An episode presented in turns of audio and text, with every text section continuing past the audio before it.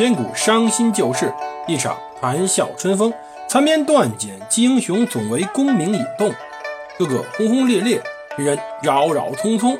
荣华富贵转头空，恰似南柯一梦。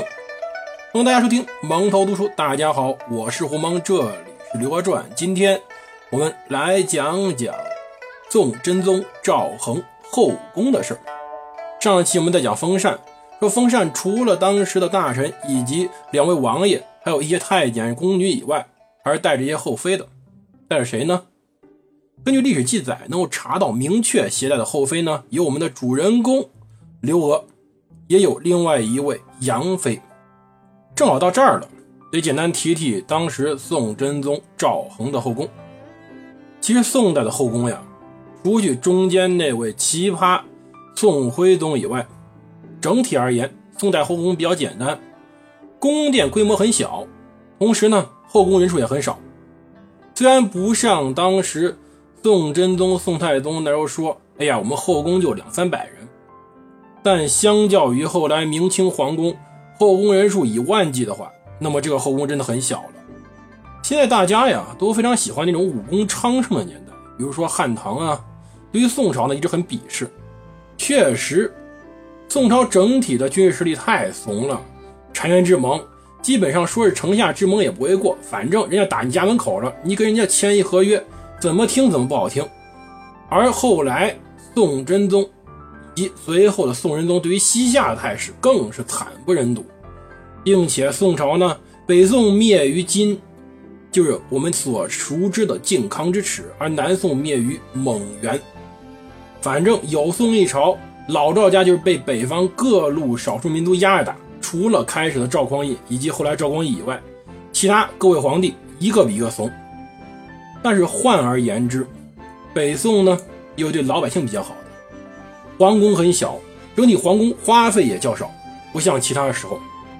甚至到后来说，我们这时候还没有出生的宋仁宗，半夜想吃羊肉汤，最后没吃，为什么？说如果今天我想吃羊肉汤的话，那么。是不是以后每天宫里都要宰只羊呢？备着吗？这种花销太大，算了吧。宋朝的皇帝，很多皇帝，尤其是真宗、仁宗这两位，还是很仁慈的，很知道节俭。所以呢，如果你是个老百姓的话，真要穿越，别去汉唐，没准儿你就被抓了当兵了。很少可能性会像人家那种穿越小说里面，我能建功立业。我们都是平民，更有可能性，你只是一个炮灰而已。活着最重要。而宋真宗赵恒呢，后宫人数真不多。历史记载，宋真宗赵恒的皇后呢，一共有四位。当然，很多都追封的。同时呢，妃子呢，记载有两位。在这个时候，在大中祥符元年的时候。宋真宗赵恒后宫里最大两个问题，第一没皇后。宋真宗赵恒到这时候之前有两位皇后，第一位是潘氏，很不幸他的皇后追封的，因为他没活到宋真宗赵恒登基时候。潘氏呢是潘美的第八女，大概就是宋真宗赵恒在作为韩王时，在自己的藩邸时，也就是我们主人公刘娥。被赶出去的时候，宋真宗赵恒按照太宗皇帝要求娶了潘氏。可是呢，潘氏在随后的端拱二年五月就病死了，才二十二岁。宋真宗赵恒在继位以后呢，追封为皇后，谥号呢叫庄怀。很可惜，反正是没有活到登基。而后来呢，又根据当时。太宗皇帝安排，在成化四年，宋真宗赵恒作为襄王时，娶了郭氏。郭氏呢是宣徽南院使郭守文的二女儿，又是武将之女。而这位郭氏呢，实际上跟我们的赵恒呢，两人感情还挺好，也有儿子。只可惜，儿子没活成。宋真宗赵恒在这个大中祥符元年。另外一个麻烦事就是没儿子，那不是不能生，包括郭皇后给他生的儿子，他一共有五个儿子，反正最后都没活，最长一个活到九岁死了，小的呢刚出生就病逝了。而郭皇后呢，也可能是因为儿子去世受到打击过重，在跑到西京洛阳去巡视以后，路上回来路上死了。郭皇后呢是在景德四年去世的，生病，三十二岁就不在了。其实她的性格很好，对于整个宫殿管的管理的非常好。皇后呢是要管理后宫的，特别讨厌奢侈。郭皇后自己的娘家人去宫中看她的时候，如果穿的比较豪华，郭皇后一定会训斥他们，让他们注意节俭。说句实话。还是非常非常的有德行的，作为一个皇后，而家里人要要求他给自己家里的孩子去安排一个工作，就安排一个当官的，皇后一般呢都会拒绝，不答应。一方面她是正妻，一方面呢又又这么有德行，而郭皇后和赵恒关系又很亲密，但可惜是病逝了。那么这时候后宫还有一个很特别的存在。他位分很低，他的位分呢，这时候非常非常低，还仅仅是美人。美人是从四品，在宋朝后宫里面真升不上什么高位分，而且年龄很大，在这个时候就奔四十了。即使漂亮，一个快到四十岁的女人，总体上来说也称得上年老色衰了。但可是，她。就是那么特殊的存在，就是我们主人公刘娥。我们之前提过，刘娥呢是在当时宋真宗赵恒至道三年，被一乘小轿抬入宫里。至少我们赵恒同志非常有良心，没忘了他在外面这个金屋藏娇的小娇妻。要知道，刘娥可是没名没分的，在当时王府之外一住了十几年呢，从自己十几岁住到三十岁。等他入宫时候，他已经三十了，他年龄实际上最大，他比郭皇后年龄大，他比他的身边所有的后妃年龄都大，但是他呢，也是没名分。宋真宗赵恒，一直到当时的景德元年，也就是刘娥入宫第七年，刘娥这年呢，三十六岁时候，还正式加封她为美人，好歹有个名分了。可是美人的官阶比较低，但是她刘娥就是特殊。刘娥在宫中怎么住的呢？他在宫中后宫一定有自己的宫殿，有自己的小院的。可是刘娥常年住在当时宋真宗赵恒批阅奏章的寝殿旁边的一个小店里。如果说大家不了解宋朝皇宫的话，那么我们来说一下故宫。清代故宫皇帝呢，一般在养心殿住。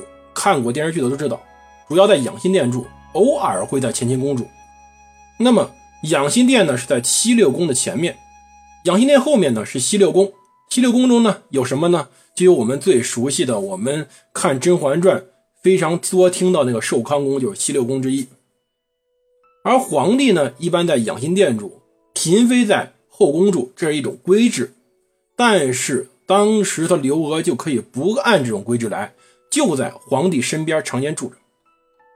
这可见当时宋真宗赵恒是多么喜欢刘娥呀！这是一个违反正常法度的事情，不要小看这个事儿。这个事儿就相当于呢，宋真宗在自己办公室旁边的小屋子给刘娥留了一间，他俩呢经常在那儿住。这一点也导致一个问题：刘娥是有机会参与朝政的，可能每天宋真宗晚上在批阅奏章之时，刘娥就在旁边伺候着，不像其他后妃，其他后妃。必须皇帝去了或者得到召见，他们才能接近皇帝。而刘娥是常年在皇帝身边。而我们之前提过，这里再讲一下，刘娥可是在宋真宗自己的小跟班张琪家里住了十几年的。这十几年，一方面经常要让宋真宗来来幽会，真的是幽会。这个没名没分的，说句实话，就是在外面，刘娥就是在外面包养一小三儿。我们可以这样理解：古代皇帝、古代的王爷都可以一夫多妻，但是你得有名分，你至少是个侍妾，哪怕你是个婢女，你都有名分。但我们刘娥没有，刘娥就是个外室。我们现在讲不好听的，就是小三儿。可是这刘娥在张琪家里当时赵恒总不会天天来吧？刘娥最大的乐趣，或者最大的一个事情，打发时间的事情，便是读书。张琪作为一个官员，家里书一定很多的，很有可能发现刘娥爱看书，那么张琪或者张琪的家人会帮刘娥去买很多书来读。十几年，十几年足够刘娥从一小学生读到大学毕业了，饱读诗书啊！再加上刘娥是从四川一路步行跑到了开封。他经历过的，他见过的，他看过的，他读过的，都加深了他对于整个社会、整个政权的理解。那么，他跟一般的后妃是不一样的。他知道民生疾苦，他知道整个这个帝国有多么脆弱、多么黑暗。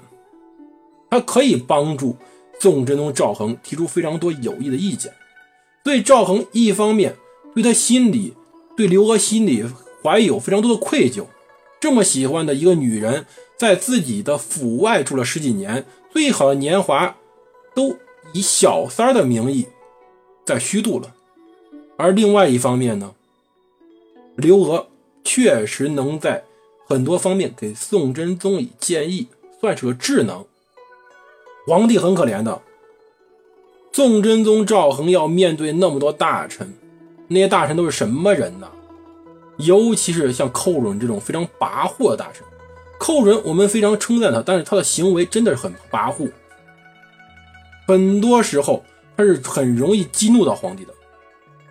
那么，在当时宦官不能干政的情况下，刘娥可能是唯一一个能给宋真宗以慰藉、以建议的人。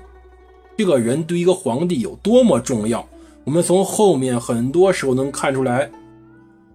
可是呢，为什么刘娥这个时候没地位呢？我们下期再讲。